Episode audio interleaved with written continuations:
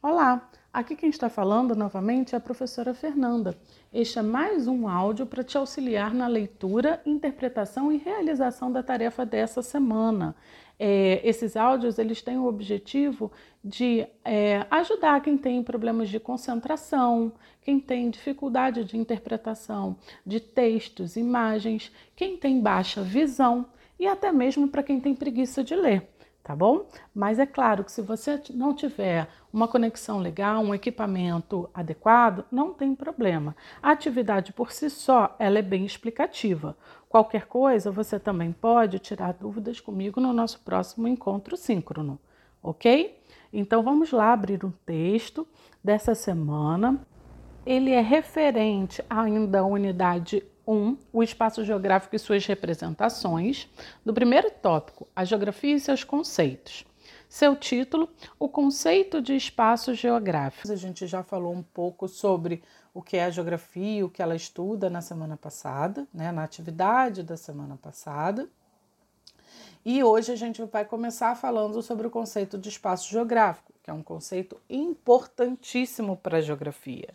Foi a partir do momento que a geografia descobriu né, o seu objeto de estudo, o espaço, que ela passou a ser considerada uma ciência.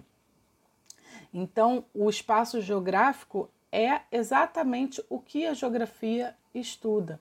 Na semana passada, na atividade, a gente ficou descrevendo os elementos contidos nas imagens e durante muito tempo a geografia ficou perdida nisso, né? Como uma uma, uma área do conhecimento que apenas descrevia os acontecimentos do mundo, que descrevia o que existia ao seu redor. Né? A partir do momento que a geografia identifica o espaço geográfico como um objeto de estudo, como um objeto de análise, é, a geografia passa a ser considerada então uma ciência. Então vamos conhecer um pouquinho mais sobre esse conceito. Já abriram o texto? Então vamos lá. Segundo Milton Santos, um dos maiores geógrafos que o Brasil e o mundo conheceram, existem dois tipos de natureza. A primeira natureza, intocada, não transformada, e a segunda, artificial e transformada pelo trabalho humano. A partir dela, inicia-se a construção do que vem a ser o espaço geográfico, objeto de estudo da geografia enquanto ciência. Então, a primeira natureza é aquela que nunca sofreu nenhuma intervenção humana, né? só com elementos naturais, vegetação, é, rios, lagoas, mares, oceanos, é, os animais. E a segunda natureza, aquela que já passou por alguma transformação humana. E nessa segunda natureza, eu não estou falando apenas dos edifícios, das ruas né, asfaltadas, das cidades, ou das áreas agrícolas. Eu estou falando também daquelas transformações que quase não são é, percebidas, como por exemplo um rio que já passou por uma canalização, por exemplo, né? de uma lagoa que tenha, por exemplo, um calçamento, uma orla para se andar de bicicleta ao seu redor. Ela passa a ter um valor para a sociedade, um valor turístico que seja. Isso é uma transformação. Né? Ela deixa de ser 100% natural. Voltando para o texto. O espaço é formado por um conjunto indissociável e também contraditório de sistema de objetos, todos os elementos existentes, e sistema de ações humanas, sociais, o que dá vida ao espaço. Não considerados isoladamente, mas como um quadro único no qual a história se desenvolve. Então, vou dar um exemplo disso. Imaginem a nossa sala de aula lá do nosso saudoso Colégio Pedro II. O conjunto de objetos, as carteiras, a cadeira do professor, o quadro negro, é, que hoje é quadro branco, né, de caneta, enfim, ele é, dessa maneira que esses objetos estão dispostos, fazem com que aquele ambiente seja uma sala de aula, certo? Agora, se a gente tira esses elementos dali, ela pode virar apenas uma sala. Se eu coloco um microfone, uma luz colorida, vira uma sala de festa. Né? Também tem que ter um aparelho de som para ter música no ambiente, para virar uma, um ambiente de festa. Se eu coloco é, qualquer outro objeto ela pode mudar a sua configuração, a sua função. Mas o que vai transformar essa sala num espaço são as ações, o que dá vida a ela. Então, se eu coloco os alunos sentados, uniformizados e o professor dando aula, aquilo ali é um espaço de sala de aula, né, de um colégio. Mas se eu coloco com os mesmos objetos, tá? As mesmas carteiras, as mesmas é, cadeiras. Se eu coloco, por exemplo, médicos, enfermeiros, aquela pode virar da mesma maneira que está configurada uma sala de saúde, né? Então, um ambiente de saúde. Então, a gente, dependendo do sistema de objetos e do sistema de ações que nós tivermos naquele ambiente, a gente pode ter configurações diferentes. O espaço geográfico é assim, ele é dinâmico, ele é vivo, ele se desenvolve ao longo do tempo. Então, vamos voltar ao texto. No começo era a natureza selvagem, formada por objetos naturais, que ao longo da história vão sendo substituídos por objetos fabricados, objetos técnicos, mecanizados e depois cibernéticos, fazendo com que a natureza artificial tenda a funcionar como uma máquina. Por meio da presença desses objetos técnicos, hidrelétricas, estradas, cidades, o espaço é marcado por esses acréscimos, que lhe dão um conteúdo extremamente técnico. Ou seja, a primeira natureza seria a origem das coisas, que serão transformadas em objetos pela ação do homem, usando como meio a técnica. Essa é a principal forma de relação entre o homem e a natureza, definida como um conjunto de meios instrumentais e sociais com os quais o homem realiza suas ações. Sua vida produz e, ao mesmo tempo, cria o espaço, Assim, o espaço se torna um sistema de objetos cada vez mais artificiais, povoado por sistemas de ações igualmente imbuídos de artificialidade. Então, ao longo da história, nós teremos cada vez mais a natureza transformada. Então, o espaço geográfico seria esse conjunto de um sistema de objetos. Aí a gente tem que lembrar também que dentro desses objetos nós temos os elementos naturais, então, dentro de uma cidade, a gente pode ter um rio, uma lagoa, as, as árvores, que são elementos naturais. Os elementos sociais, né? Os prédios, as avenidas, os carros. E o sistema de ações, sempre conduzidos pela sociedade. Então, a vida daquela cidade, as pessoas indo e vindo para o trabalho, para a escola, os engarrafamentos, né? É, são as ações humanas que fazem daquele ambiente uma cidade. Mas a técnica, que vai ser desenvolvida ou não de acordo com a passagem do tempo, o desenvolvimento econômico das, das nações, né? A gente sabe que existem é, é, cidades e, e ambientes e países muito mais ricos e têm condições de alcançar muito mais técnicas desenvolvidas que podem ser utilizadas no espaço. E, obviamente, o tempo, com o passar do tempo e a, e a transformação desse espaço. O tempo é importantíssimo para a gente entender o espaço.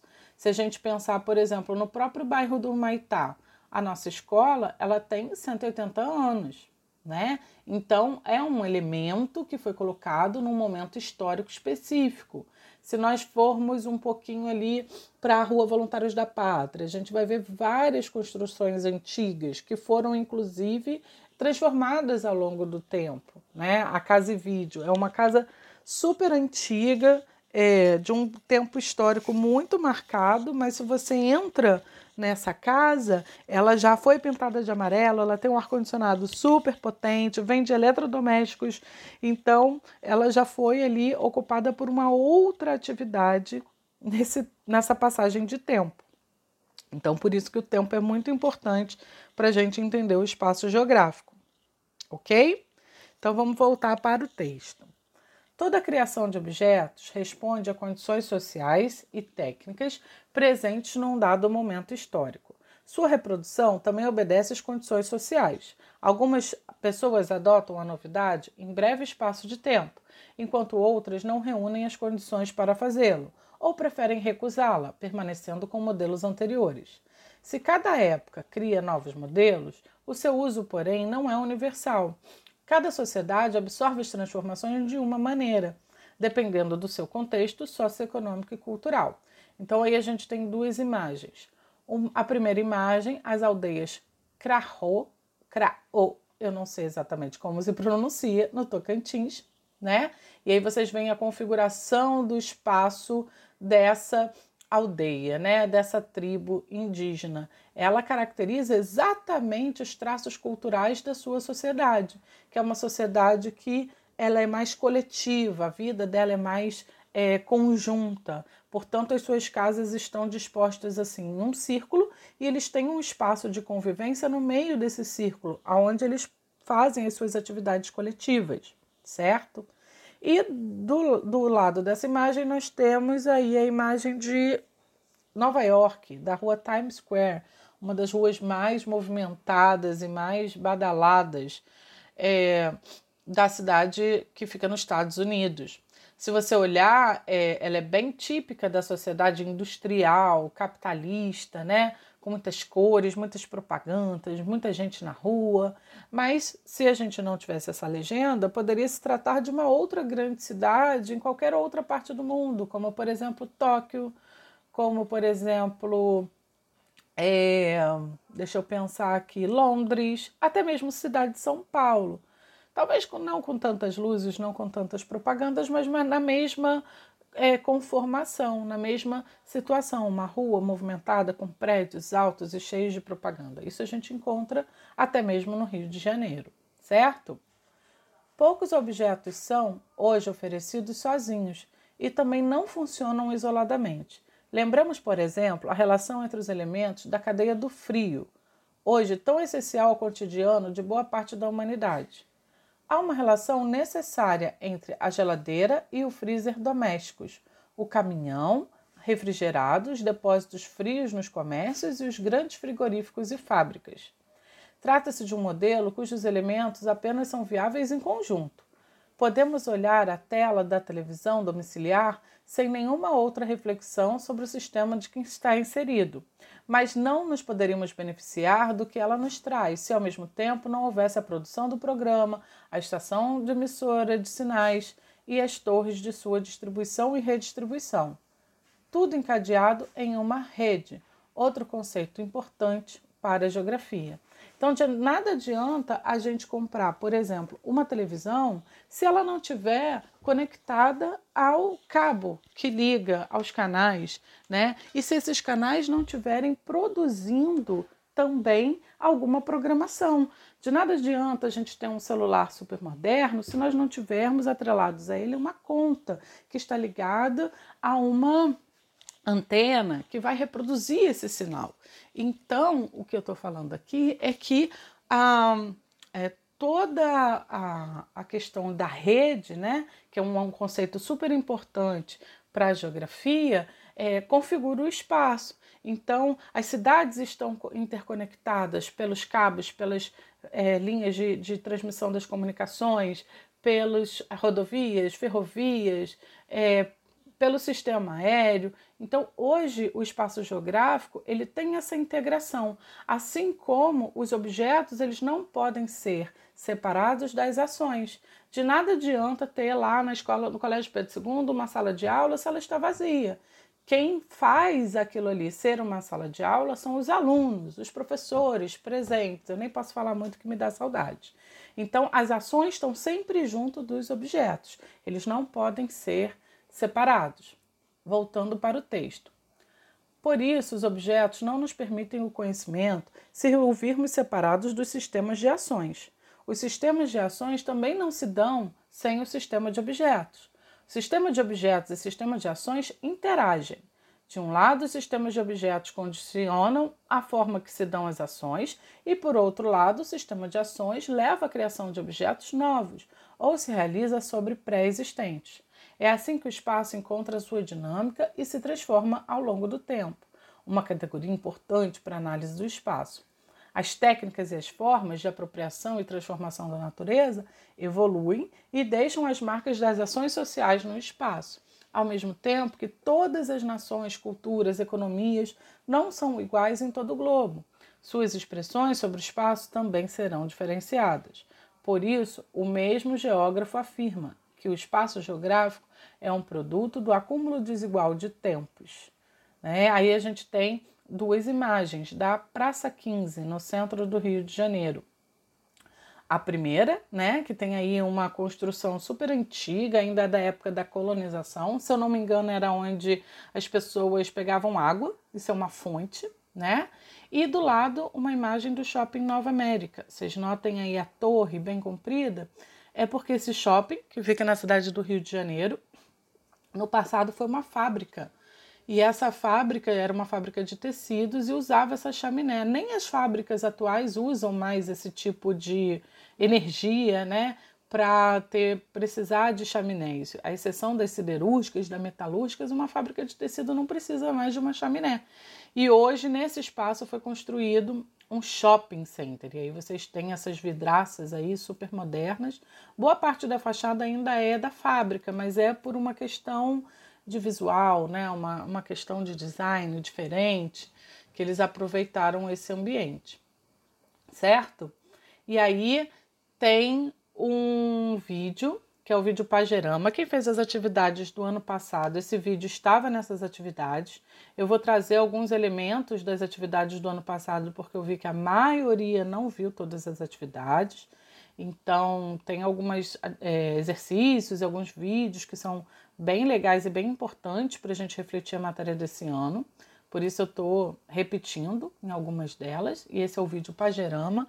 Ele é bem curtinho, tem nove minutos, então não deixem de assisti-lo para entender exatamente a questão da cultura, da passagem do tempo e da transformação do espaço, tá bom? E agora a gente vai falar do conceito de paisagem, que é um conceito bem importante para a geografia. A gente já estava falando dele na atividade anterior, mesmo que vocês não perceberem, sem vocês perceberem, né? Desculpa. É, na verdade, paisagem é uma palavra que está no nosso cotidiano, que está no nosso dia a dia. A gente usa essa palavra, mas para a geografia ela tem todo um sentido especial.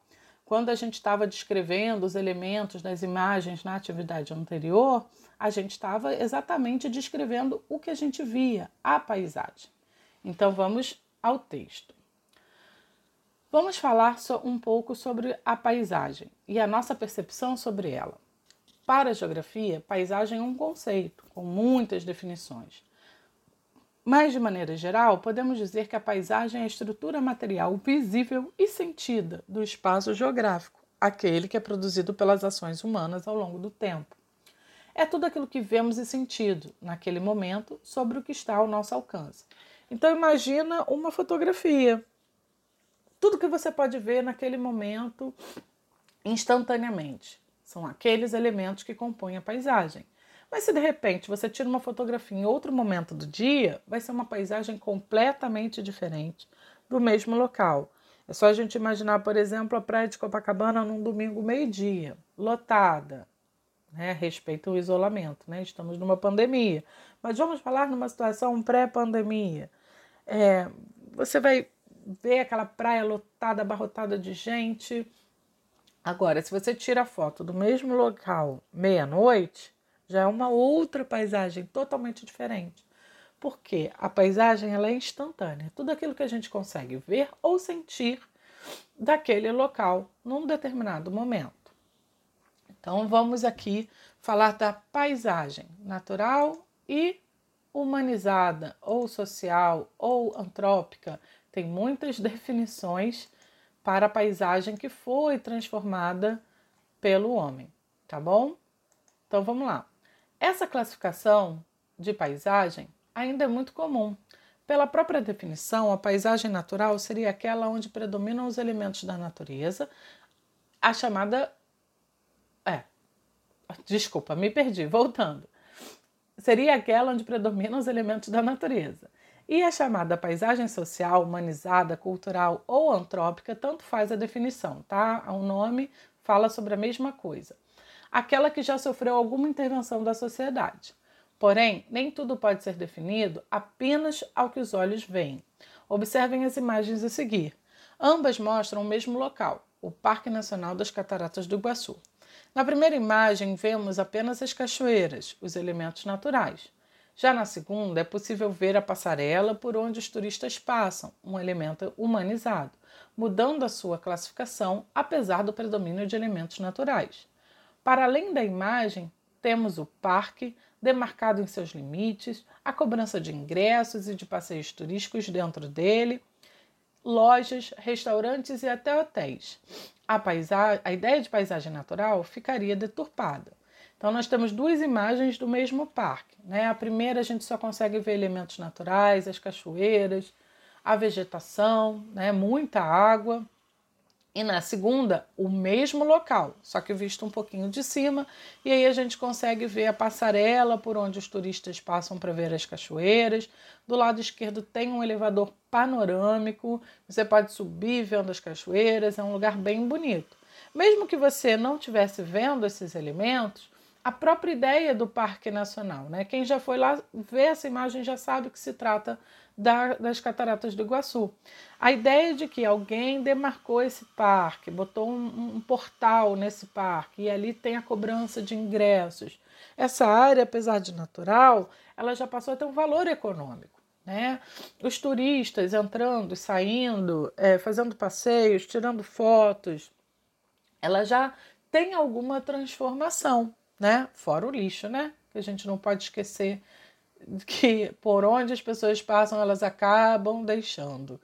É, então, a própria ideia de, de paisagem totalmente natural, ela fica meio deturpada. Não é bem natural. Já teve alguma transformação. Voltamos ao texto. Se pararmos para pensar que o planeta já sofreu impactos ambientais suficientes para modificar toda a dinâmica da natureza, até mesmo nos locais mais inóspitos, como os polos, como por exemplo as mudanças climáticas, chegaríamos à conclusão de que não existe mais qualquer natureza sem intervenção humana. Paisagem, portanto, é o que percebemos e também o que são resultado dos processos que a constroem. Podemos então usar outra classificação, a de paisagem intensamente transformada, paisagem pouco transformada e de paisagem indiretamente transformada. Imaginem uma ilha no meio do Oceano Pacífico tá? Essa ilha está desocupada.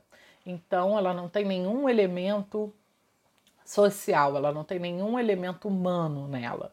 A gente poderia dizer que se trata de um elemento, uma paisagem natural.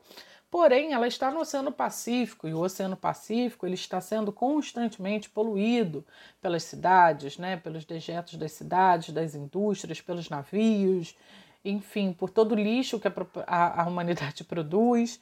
Né? Dizem até existir uma ilha de lixo no meio do Oceano Pacífico. Se uma tampinha de garrafa PET tem a chance de chegar nessa ilha, ela deixa de ser totalmente natural. A mesma coisa se a gente falar sobre a poluição atmosférica.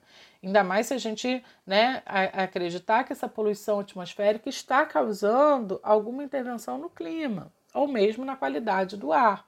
Se está sofrendo alguma intervenção na qualidade do ar, por mais que nós não vejamos essa poluição, ela está causando uma interferência, certo? Nem que seja no microclima, nem que seja lá no, no, na alga daquele oceano que vai se transformar por conta dessa ação humana. Então, ela deixa de ser totalmente natural. Voltando ao texto. A sociedade, movida por necessidades e interesses, transforma a natureza a partir do seu domínio técnico e cria o seu espaço. Cidades, indústrias, fazendas, dentre outras estruturas espaciais, são criadas desse modo. Domínio técnico conjunto de técnicas hegemônicas num dado período histórico. Uh, ao analisarmos uma paisagem, podemos ter dimensão do tempo em que ela foi produzida e também do domínio técnico no qual ela estava inserida. Tomemos como exemplo a cidade do Rio de Janeiro no início do século XX. Naquele tempo, a cidade apresentava construções baixas e ruas estreitas. Já nos dias de hoje, vemos muitos prédios e avenidas largas. Mas o que mudou de lá para cá? Que explique tais mudanças na estrutura espacial da cidade? Dentre outras coisas, as técnicas de construção civil não eram tão avançadas quanto são atualmente. Além disso, as ruas não seguiam a lógica da circulação do automóvel, que ainda estava sendo introduzida, mas sim a lógica de circulação do pedestre. Então a gente vê a primeira imagem aí da Praça 15. De novo, a Praça 15 é um dos, do, dos ambientes que a gente consegue ver mais a passagem do tempo hoje, né? A gente ainda tem nessa primeira imagem as construções da época colonial. Vocês veem que não tem nenhum asfaltamento no, no, no, no solo, né? Não tem ruas, porque naquela época não haviam os automóveis circulando na cidade do Rio de Janeiro. E uma imagem mais atual.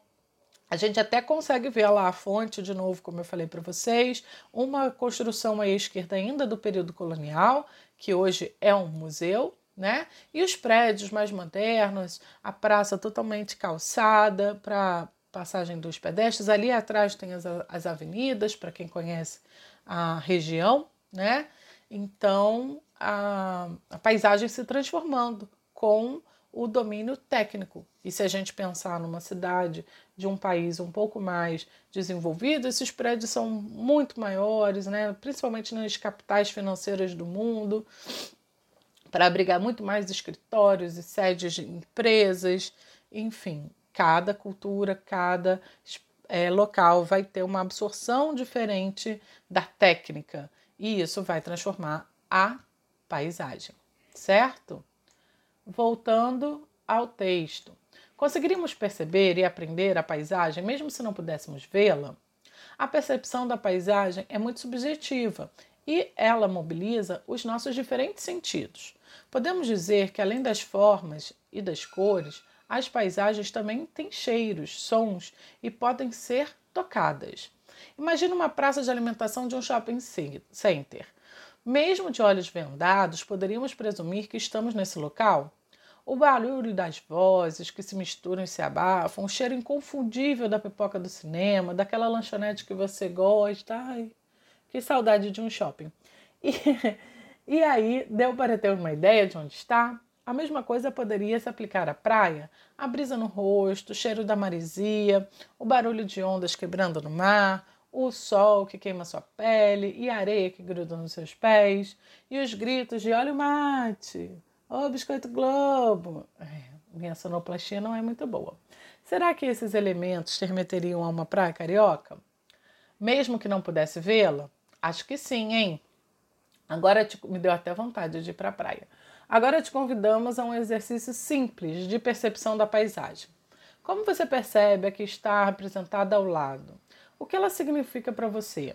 Provavelmente você deve ter pensado que a linha vermelha é uma via de circulação daquelas bem barulhentas e poluídas, ou algo do tipo, e que pode estar nesse engarrafamento, e que estar nesse engarrafamento seria muito chato e uma perda do nosso precioso tempo. Então a gente tem aqui a imagem ao lado, engarrafamento bem intenso na linha vermelha, poderia ser no Rebouças, poderia ser na Rua Maitá, na São Clemente, né? Nós convivemos muito com isso no bairro do Maitá. Para uma experiência mais completa, acesse o link logo a seguir e aumente o som. Esse link ele vai levar a um áudio muito característico dessa paisagem, né? desse ambiente é, que está retratado na imagem. Seguindo o texto, cliquem nele, aumentem o som para ver a paisagem e sentir a paisagem. Na sequência, temos outra imagem da mesma via expressa. Veja se pode haver uma outra percepção sobre ela. E para o vendedor ambulante, qual deve ser o significado dessa via expressa? Para ele, a linha vermelha e seu engarrafamento são o espaço de trabalho e a forma de garantir o seu sustento e de sua família. Os vendedores ambulantes da linha vermelha torcem para que haja engarrafamento. Então, enquanto a gente quer fugir do engarrafamento. Acho o engarrafamento, né? A gente tem uma percepção pré, por, pelo engarrafamento muito ruim. Essas pessoas dependem que o engarrafamento exista, né? Então, cada paisagem vai ter uma percepção muito diferente dependendo da pessoa. Ela é muito própria, muito individual. Vamos para uma nova reflexão sobre a paisagem. Qual é a sua percepção sobre a imagem ao lado? O que ela significa para você? Não sabemos o que você pensou, mas provavelmente nada que vá fazer você perder o seu sono hoje, pois é algo que acontece a milhares de quilômetros da sua casa. Nas próximas atividades, veremos que as queimadas na Amazônia não geram problemas apenas por lá e que, na verdade, podem afetar e muito a nossa vida no Rio de Janeiro. Mas voltemos a isso depois. Agora, vamos conhecer, queremos conhecer a sua percepção sobre essa outra paisagem uma área da floresta amazônica destruída pela extensão das queimadas. O que a destruição da floresta deve significar para esses índios? Todos nós nascemos e crescemos em um lugar, onde convivemos com outras pessoas, interagindo em um vasto conjunto de valores, hábitos experiências, ou seja, em um ambiente sociocultural particular. Como esses índios devem se sentir considerando que esses vínculos, parte de sua identidade com a floresta? Mas o que será que a floresta amazônica é para os fazendeiros que invadem as terras dos índios e ateiam fogo nelas?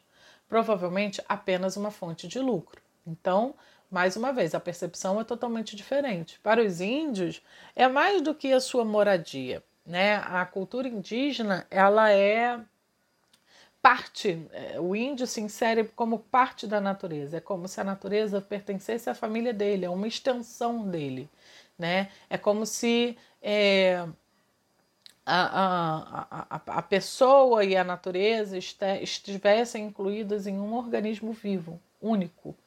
Então, é muito mais do que a perda do alimento e muito mais do que a perda da sua moradia. É bem triste. É a perda da sua identidade.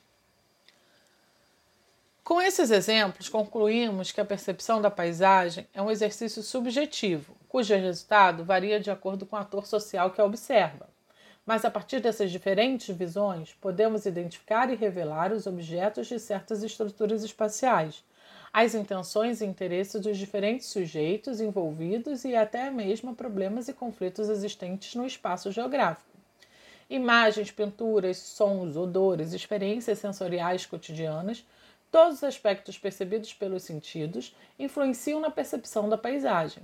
É o contato com a realidade momentânea, definida pelo conjunto de formas que, em um dado momento, experimentam as heranças que representam as sucessivas relações entre o homem e a natureza. A paisagem reproduz a expressão de diversos tempos, o contexto histórico que foi concebida, podemos, podendo conter elementos inseridos do passado, coexistindo com os atuais. Mesmo que por acaso essas formas possuam novas funções, a paisagem é a expressão do meio, do ambiente natural, cultural, das ações de uma determinada sociedade, resultado do uso de diferentes técnicas desenvolvidas em cada período, da arquitetura, das atividades econômicas, entre outros. E a gente tem duas imagens da praia de Copacabana, uma pré-pandemia e a outra pós-pandemia, né? Então a praia vazia, na época ainda do início da quarentena, aonde ir às praias estava proibido. Hoje em dia a gente sabe que mesmo é proibido ou mesmo precisando evitar aglomerações por conta de uma situação né, atual da pandemia, a gente ainda consegue ver essas imagens aí de praia lotada, mas, né, não deveríamos, ou pelo menos aqueles que temem pela propagação do, do vírus, da sua saúde.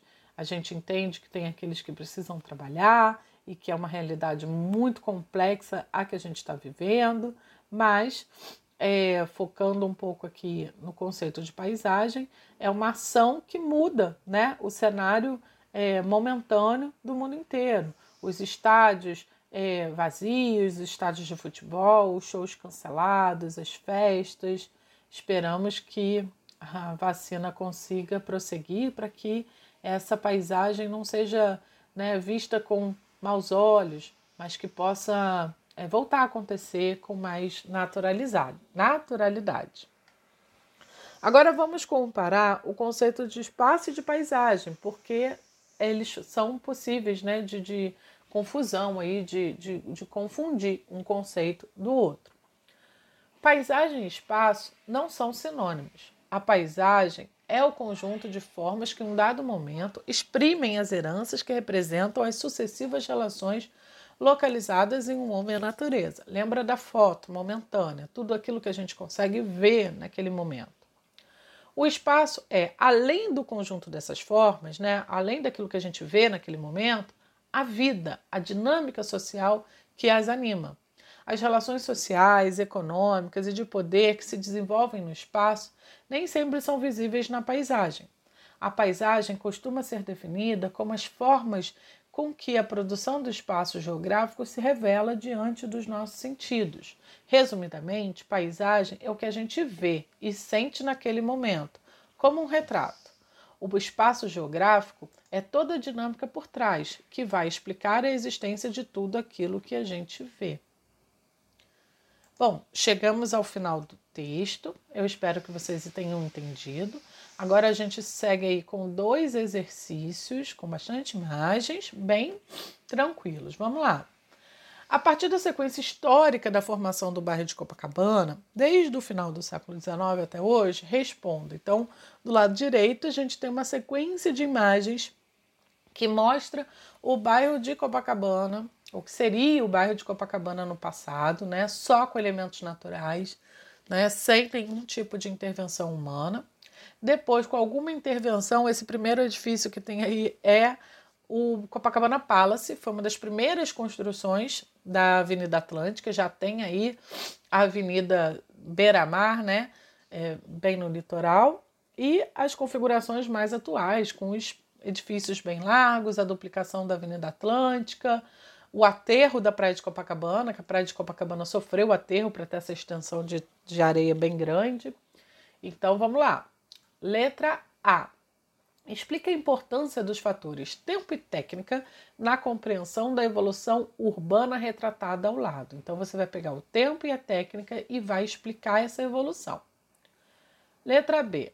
Indique dois agentes produtores do espaço geográfico retratado nas imagens e explique como eles atuam nesse processo. Então você vai olhar quem foi que produziu esse espaço, né? Dois agentes, dois elementos que transformaram esse espaço ao longo do tempo. Desculpa. Letra C. É certo afirmar que, ainda que diferentes tempos estejam presentes no mesmo espaço, assumindo as mesmas formas, as funções dos objetos são sempre as mesmas? Cite um exemplo. Não precisa ser necessariamente sobre Copacabana, tá? Você pode usar qualquer exemplo da, sua, da cidade do Rio de Janeiro, do seu bairro ou de outro local que venha à sua mente. Número 2, tem uma sequência de imagens aí, eu procurei imagens bem bonitas para a gente refletir. A primeira imagem, letra A, Via Láctea, né? Todo o espaço sideral aí, todas as, as, as constelações e planetas, enfim. Letra B, a Antártica. Letra C, o Grand Canyon, que fica no, nos Estados Unidos. Letra D, Lençóis Maranhenses, né, que fica no litoral do Maranhão, no Brasil. Letra A, o vulcão Anak Krakatau, que fica na Indonésia. Ele está em erupção. Aliás, a Indonésia sempre tem algum vulcão em erupção, algum vulcão ativo.